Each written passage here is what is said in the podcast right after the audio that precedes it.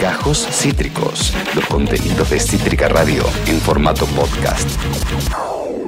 Y es momento de conectarnos ahora mismo, sí, con ella, artista, ya amiga de la casa y una persona que viene a problematizar eh, paradigmas y desterrar eh, prejuicios, tabúes. Es Cande López con De Amor y otro de Amores y otros paradigmas. Estimada Cande, bienvenida, ¿cómo te va?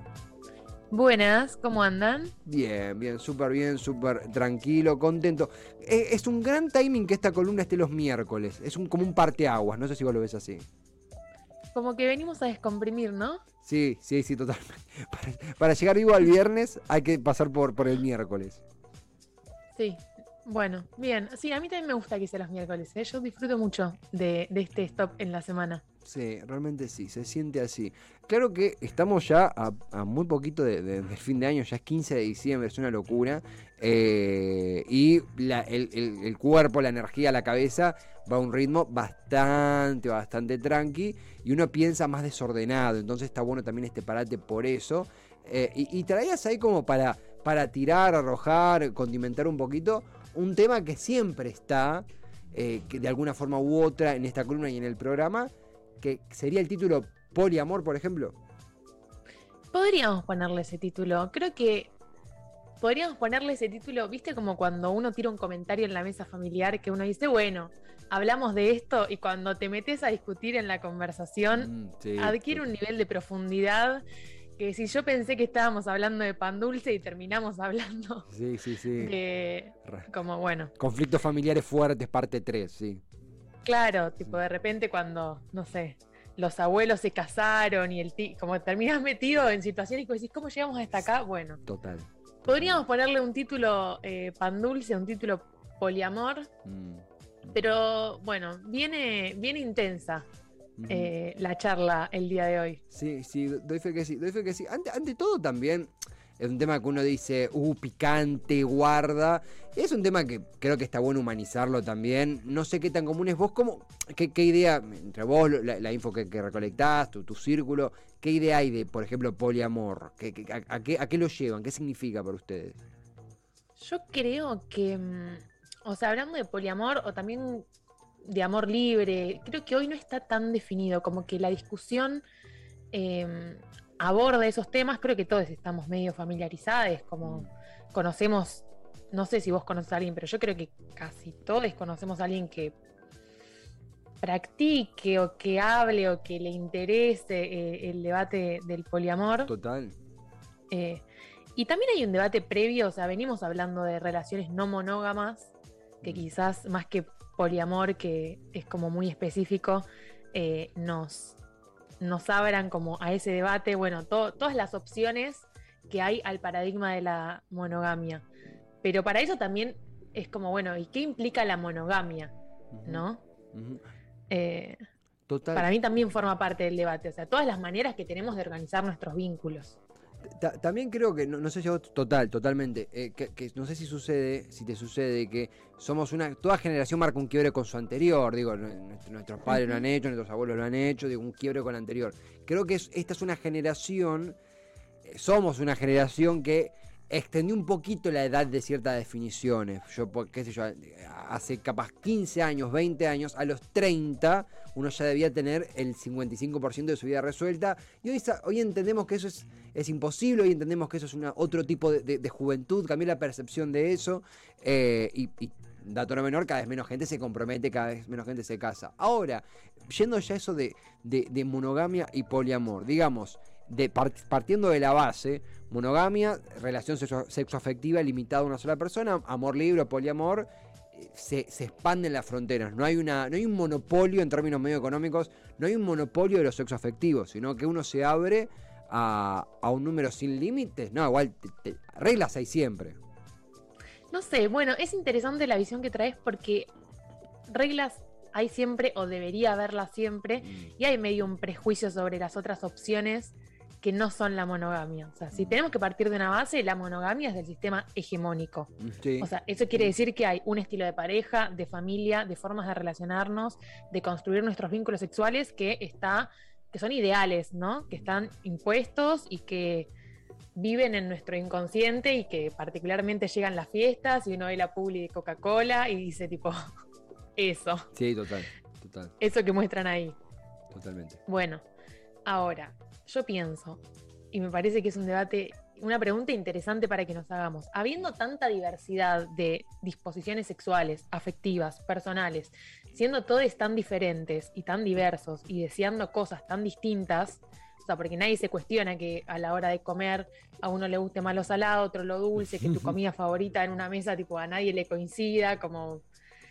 ¿Por qué? O sea, ¿qué tan probable es que la monogamia nos sirva a todos? ¿no? Que este único sistema o esta única manera etiquetada y, cerrada nos sirva a todos por igual. Mm, Me parece, me, parece que es el gran debate de la- todas las parejas en cierto punto.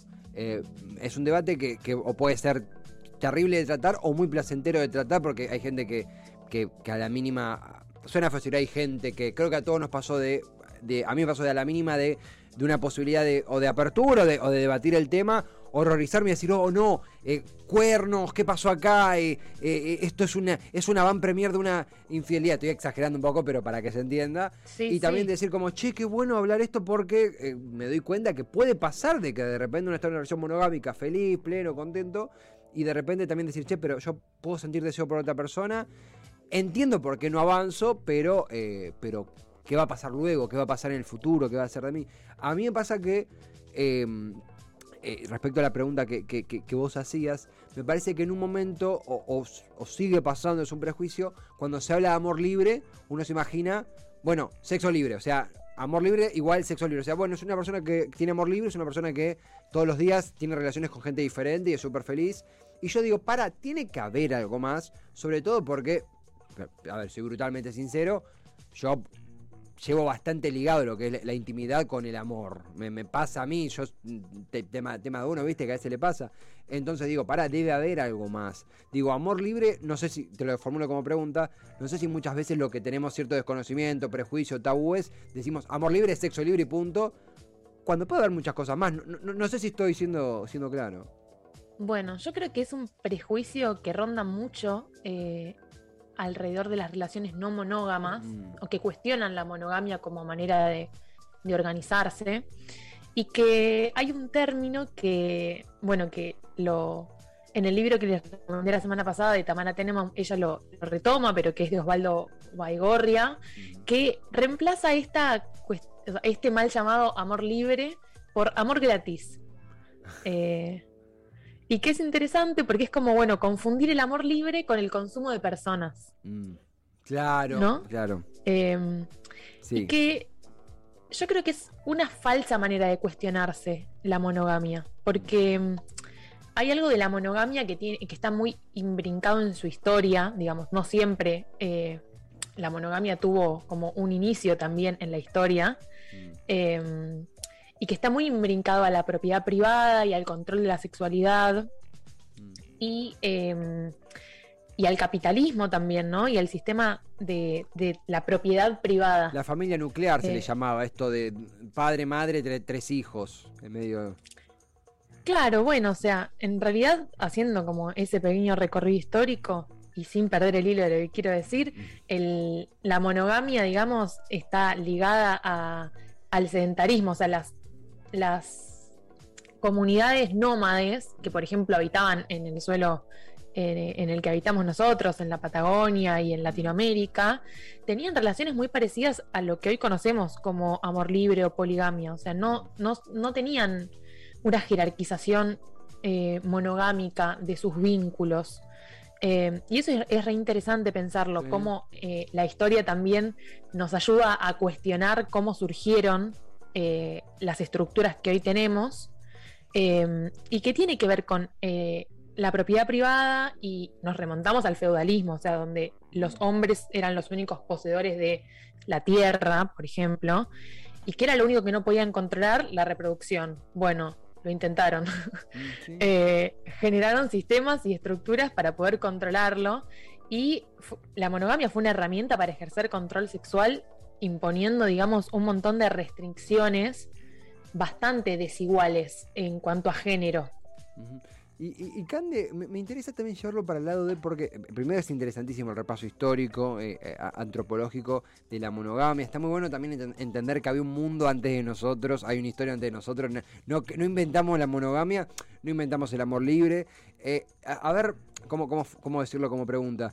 me pongo a pensar también en que hay personas, por ejemplo, en, mi familia, ¿no? personas que, amo, pero sé que si yo el día de mañana, quién sabe, yo estoy en una relación de, amor libre o abierto, lo que fuere, y me costaría llevar el tema a la mesa, porque sin ser, no hablo de personas de 100 años, hablo de personas que tienen 40. Y sería como, ¿qué? Pero estás acá y, tu novia está con otro tipo. O sea, eh, lo cagamos a piña y voy a decir, no, pero de nuevo, estoy hablando de un futuro hipotético, pero ¿cuesta extrapolarlo con otras, mismo personas de mi edad? ¿Cuesta extrapolarlo con otras personas o crees que que ya está asumido que esto pasa. No, yo creo que recuesta. Mm. Em, hay una frase que, si no me la, si no me equivoco, es de Frederick Jameson. En inglés malísimo, pero mm. que es más fácil imaginarse el fin del mundo que el fin del capitalismo. Sí. Eh, bueno, que es una frase interesante y que se la puede pensar en este caso también. Mm. Como podemos imaginarnos eh, deconstruyendo un montón de cosas y cambiando y cuestionando un montón de sistemas. Eh, y sin embargo, eh, en lo más primario, que es volver, no sé, a casa y tener una pareja, como organizar nuestra familia, no podemos imaginarnos como el fin de la monogamia, como, como mm. forma hegemónica de organización. Mm. Sí, total, totalmente. es y haciendo este link con, lo que veníamos antes, con la idea del amor libre y la libertad eh, sexual, digamos, mal, para mí un poco mal interpretada mm. eh, o con muy poca responsabilidad, eh, que no cuestiona justamente como esta jerarquización del vínculo, ¿no? Es como ejercer el amor gratis, no sería cuestionar la monogamia, como por eso digo que decía antes como es un mm. falso cuestionamiento, porque seguimos reproduciendo, digamos, eh, como los mismos parámetros, como es muy asimétrico, por ejemplo, eh, algo que yo creo que sucede mucho, que es tener una pareja pseudo monogámica, eh, por ejemplo, con algunos permisos o con una pareja que nos da esta, estabilidad de pareja. que está jerarquizada, o sea, es como nuestro, nuestra pareja y por afuera hay como afaires o, otros vínculos más precarios eh, y le ponemos a eso nombre de poligamia, como mm. siento que en este, que en este debate que es necesario, digo, como bueno, en este intentar romper con la monogamia y probar otras cosas, nos vamos a equivocar o, vamos a, elegir cosas que quizás no sean como, no tengan los mejores resultados quizás. Eh, pero digo, como creo que el cuestionamiento a, la monogamia no pasa por eh, simplemente decir como, bueno, eh, ahora tengo relaciones de amor libre, como, pero reproduciendo los mismos parámetros. Claro, claro. Y también digo, eso se puede cuestionar teniendo una relación monogámica, como no vengo acá a decir, tipo, che, no, las relaciones monogámicas re mal, o cuestionando a la gente que elige tener vínculos monogámicos, como mm. creo que, que en todos los vínculos podemos como cuestionarnos ese principio de, de, organización y de posesión, ¿no? Como, y que ahí es realmente donde entramos un poco en jaque, no en, bueno, eh, los viernes puedes salir con otra persona. Claro. tenemos medio una infidelidad declarada en la que salimos con otros y, y no nos contamos, como pero remarco mucho esto que, vos, muchísimo esto que vos decías de eh, no creer que justamente problematizar la monogamia, que es algo súper válido y que creo que incluso hacemos a veces sin darnos cuenta, charlando con un amigo o charlando con la pareja, es, ah, bueno, voy a problematizar la monogamia volteándome a toda persona que se me cruce. No, en todo caso eso es una práctica que te puede hacer súper feliz, pero que no siempre va de la mano con deconstruir a la monogamia. Te puede pintar, bárbaro. Claro, o encarando vínculos también como, bueno, pero mira que yo eh, estoy con otras personas, como imponiéndolo también, viste, como algo de, che, bueno, no, si querés ser moderno y progre, tenés que, tenés que tener un vínculo abierto y te tenés que bancar estas condiciones. además, viste que por Eh. ahí te dice, eh, yo estoy con otra, digo, no, a mí no me pasó realmente, pero imagino en esa charla, yo estoy con otras personas, así que si vos querés estar con otra persona, y uno por ahí no tiene tiempo, no tiene energía, no tiene ganas, está en otra, puso el libido en, en- en otro lado y no tiene ganas de, de compartir cama con tres personas distintas en, en una semana y está bien también. Y esto que vos decías también eh, respecto a- a la monogamia, respecto a, a- a la apertura, de que muchas veces apertura para uno es diferente a lo que es apertura para el otro. Digo, una persona puede decir, no sé, yo quiero que abramos porque quiero, no sé, cuando voy a un bar, eh, ir a besarme con quien yo quiera. Para mí eso es apertura. Y la otra parte de la pareja, la, otra persona, decir, no, para mí apertura es poder tomarme una- un café con una compañera del trabajo y que si, no sé, viene a casa y charlamos en casa, está todo bien. Y son dos cosas totalmente diferentes y que me parece que está bueno entenderlo como cada apertura tiene sus particularidades. Digo, no hay un manual universal para esto. No, total. Y como hay algo de reformular los vínculos eh, y que el- en las parejas no monógamas, o sea, en las formas de apertura sexual o amorosa, hay algo muy común, que es que los pactos se respetan y no están implícitos. Digo, hay algo de decir, bueno, eh, como este, esta línea medio empezamos a salir, nos ponemos de novios, eh, y damos por sentado que, o sea, que en un noviazgo hay como una fidelidad asociada a la exclusividad, que es Mm. como, bueno, eh, como hay un combo de reglas que ya viene impuesto eh, y que cuando y que un poco creo que el, de- el debate más rico de, de estas otras maneras de organizarnos es que esos pactos no están implícitos, sino que se renuevan y que tienen mucha más importancia. eh, o sea, y que son como lo primordial de ese vínculo, como el respeto de esos pactos. Y que la idea también es generar pactos que quieran y que se puedan cumplir por las dos partes o por todas las partes, porque pueden ser más de dos. Sí, sí, sí. Eh, entonces, como digo, es interesante como incluso eh, en, vínculos monógamos, decir, bueno, ¿cuáles son los pactos que tenemos? Poder explicitarlos, poder hablar de eso y poder llegar a, a una negociación, porque digo, en ese generar pactos hay una negociación que es re Sí, importante. Sí. Y que es hacernos cargo del propio deseo y del deseo del otro. Como, bueno, yo quiero esto y voy a poder cumplir con esto Mm. y no me voy a proponer hacer algo que no voy a poder cumplir porque eh, Porque no, probablemente no- lo pueda cumplir tarde o temprano, o sea, no, no es lo que quiero. Total, totalmente, totalmente, Cande, totalmente. A ver, obvi- obviamente es un tema que nos va a dar mucho más que hablar a lo largo y ancho de la columna, porque es un tema que es infinito, eh, más que el fin del mundo.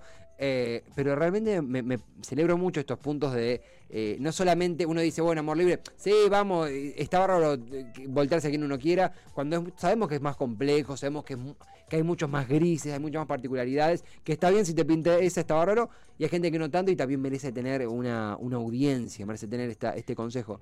Eh, Sí, sí, está bien, digamos, si lo haces con, con personas que estén de acuerdo, que estén en la misma. Eh, como algo de, de- de base la comunicación en el sentido de, bueno, nos vamos a relacionar en estos términos, los dos tenemos que estar de acuerdo. total, Les dos, les tres, les que seamos, tenemos que estar eh, de acuerdo en las condiciones en las que nos estamos vinculando. total. y al tanto también, digamos, no es porque uno vaya, digamos, digo, todo también es, es bastante precario y, y cambia, digamos, y nuestro deseo cambia todo el tiempo. Era un poco lo que hablábamos eh, en la columna de responsabilidad afectiva, como bueno, ayer opinaba esto y la verdad que hoy me di cuenta de que quiero esto y lo, y lo importante es que lo pueda comunicar, ¿no? Total. Como bueno, yo estoy re en esta y, y poder comunicarlo de una manera amorosa y responsable para que la otra persona sepa qué esperar. eh, es importante también. Como bueno, sí, bueno, yo estoy en esta y voy por la vida estando en esta. Y bueno, pero en ese es ir por la vida estando en esta y me cruzo con otros. Total, absolutamente, Cando, absolutamente. Y acá me compartían que hay, tenés imágenes que has mandado, No, ¿no? Acá no. me... Ah, Ian tiene Ah, imágenes. me asusté, me asusté. No, no, me, me- no, por ahí quedaron claros de la columna pasada y viste que a veces salen como, como si estuvieran subidas. eh, yo iba a decir como qué raro que no, que no las había pedido, no, pero, pero por ahí Ian tiene, de- de- que- o tiene otra otra Cande por ahí que no, no, no nos comentó. Capaz, claro, capaz él tiene imágenes igual, dijimoslo, o sea. Claro, capaz alguien quiere mostrar. Una columna horizontal, si él quiere montar imágenes. Por favor, por favor. Tengo, yo tengo algo para, para la conclusión. Ti- Tiene y no tiene que ver con esto, pero eh, para lo había prometido, lo voy a mostrar en pantalla, espero que se vea bien. Tenías tarea. tenía tarea, efectivamente. Viste que uno muestra un libro en pantalla y siempre lo muestra mal, lo muestra. Ah, ahí se ve, ah, mira, ahí se ve bastante bien. Estoy mostrando, si están escuchando, Cuentos eróticos de verano, un libro que tiene varios autores eh, y que es compilado por eh, un señor llamado Luis Berlanga, lo cual, Cuentos eróticos, Luis Berlanga, me parece una cosa hermosa. Eh, la historia de este, de este compilado de cuentos, brevemente, yo estaba en España, en Madrid, con, con mi señora madre, había una librería muy linda que está en la Gran Vía, me metí, encontré este libro eh, a un precio bastante bajo, eh, siempre me interesó la, la literatura erótica desde afuera, nunca había leído, y lo compré, y lo compré muy, muy, muy temeroso, digo, uh, porque mi vieja es bastante abierta, no, no me va a decir nada, pero decía, no, mirá si, si me hace algún comentario, me pone esta música... Son esos libros que decís, che, no sé si da a leerlo en el bondi y que la gente alrededor mío sepa que estoy leyendo esto. Claro, te juro que a mí, bueno, esto lo cuento posta y no es un chiste. Yo al libro le puse un, un post-it, un papelito acá, porque encima ni se nota, son dos, son dos guindas. eh, hay que estar muy cerca para darse cuenta que es, que parece que como que parodian a un, a un, a un trasero, no sé. eh, y me daba y, me daba cosas. Después le dije, sí, yo compré esto. Y medio que me dijo, ah, bueno, ok. O sea, yo tenía 19 años ya, ya estaba grande. Pero bueno, lo compré porque quería romper el prejuicio de que la literatura erótica es eh, porno escrito, básicamente, y no. es, yo creo que esa ambientación no lo leo, no lo leí ni lo leo como para, ah, me quiero encender, voy a leer este libro. La verdad que puede pasar, qué sé yo, sí, pero no, no, no, es el fin en ese momento. Pero lo que quería traer es que a mí me, me significó, eh, me, me interpeló muchísimo, me emocionó mucho. Y la historia que más me interpeló es una historia que no tiene nada que ver conmigo, que es de un muchacho que, que- que tiene una relación de sexo muy, muy, muy fuerte, muy, muy intensa con una compañera de trabajo, cosa que a mí en mi vida me pasó totalmente inocente. Eh, y lo que más me impactó fueron los ambientes, las escenas, la melancolía, las despedidas, que el acto en sí, que está, que es descrito todo, pero que ni loco es, es lo que eclipsa, lo que eclipsa son los ambientes. Y quería reivindicar un poco, tipo, es un libro que releo mucho, que no lo puedo conseguir en ningún lado más. No sé si vos tenés experiencia con esto, no sé qué, qué onda Cande, pero quería cumplir con mi, con mi tarea. Me gusta, no he leído mucho, así que voy a seguir tu recomendación, te lo voy a pedir Sí. eh, para leerlo. Por y hay algo que, que me, me desprende de esto y que hace mucho link con lo que venimos hablando, que es eh, erotizar, eh, con esto que contabas, ¿no? Como erotizar el cuidado. Mm, como algo de que, que lo, o sea, que expandir, digamos, lo que nos erotiza, digamos, en, un- en una crianza que al menos nuestra generación ha estado muy atravesada por el porno en cuanto a lo sexual, eh, y mu- como muy naturalizado también como el descuido y, y esto que lo que erotiza de repente no, no tiene, que, tiene que ver más con una violencia intrínseca que a- a- a con un cuidado eh, y poder, digamos, alimentar eh, nuestros mundos eróticos en función de eh, situaciones de, de cuidado, de intimidad, de otro tipo de, de- de maneras de vincularnos, para mí es clave para poder como de, entre comillas, de construir eh, nuestros vínculos Total. como este trabajo de repensarnos, ¿no? Y de cuestionarnos, también implica que busquemos alimentarnos de eh, eróticamente de otra manera, como bueno, no, no estamos exentos de que nuestro deseo esté atravesado culturalmente por todo lo que aprendimos hasta hoy, sí. eh, pero poder, digamos, estimular otros eh, es re clave, Total, absolutamente. porque si no, no, va a pasar. Y, y- hay un anzuelo ahí para futuras charlas de expandir el placer, digo, esto de, bueno, un placer puede ser estar con otra persona y, y está bárbaro, pero también el, el- el- puede estar en un libro, puede estar en un, en un encuentro, puede estar en un... Es, es muy ambiguo y muy misterioso en el mejor de los sentidos. Cande, hemos hablado, eh, hemos arrancado hablando de, él, eh, pues, de los pan dulces y terminamos profundizando por un montón de sitios súper, súper interesantes. Sí, Eh, y te voy a dejar otra tarea. Por favor, sí. Aquí Para la, semana que, para la semana que viene. Por favor. Eh, o para cuando o para agregarlo, digamos, a esta lista de, de- de lecturas de verano. Sí. Eh, hay una escritora eh, primero hay una nota de Feminacida, que es un medio feminista muy piola, que si no lo conocen les invito a que, a que investiguen.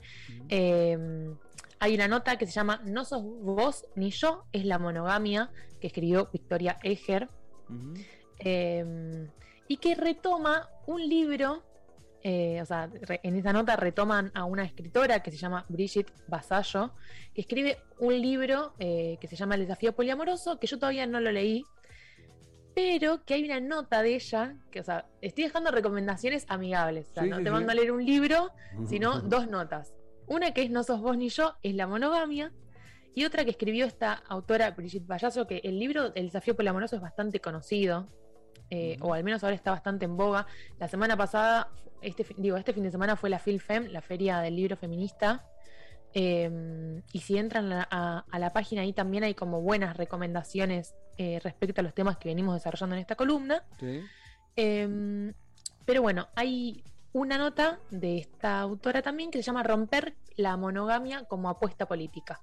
Y que un poco retoma esto eh, que como desde la conclusión a la que llegamos hoy entre los dos pensando, que es como buscar em, que cuestionar la monogamia no sea, digamos, eh, caer en un amor gratis o en, Claro. en un descuido, sino buscar realmente como em, hacernos como cargo de, de nuestros deseos, de los deseos de, de las otras personas con las que nos vinculamos y poder como romper quizás con este paradigma de la posesión en la pareja, como Mm. bueno, si el otro no me pertenece, eh, ¿qué, qué hay, no? O sea, como esta noción de, de, de- de propiedad de las personas con las que nos vinculamos que también se dan en las amistades y que se dan en otro tipo de vínculos, pero que en la pareja está como históricamente eh, tiene mucho peso, ¿no? Que es como, bueno, Total. ¿qué, qué hay más allá cuando dejamos de considerar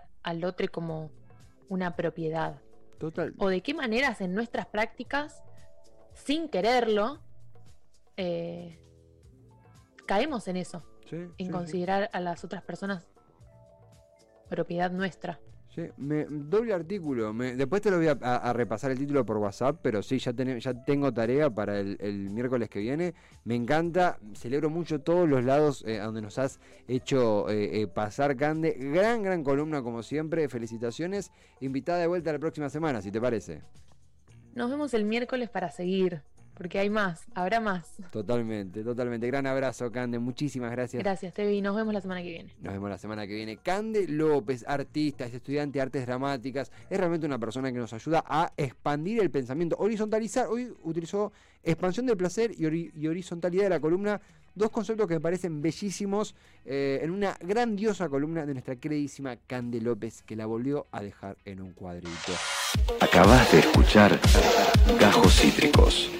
Encontrá los contenidos de Cítrica Radio en formato podcast en Spotify, YouTube o en nuestra página web.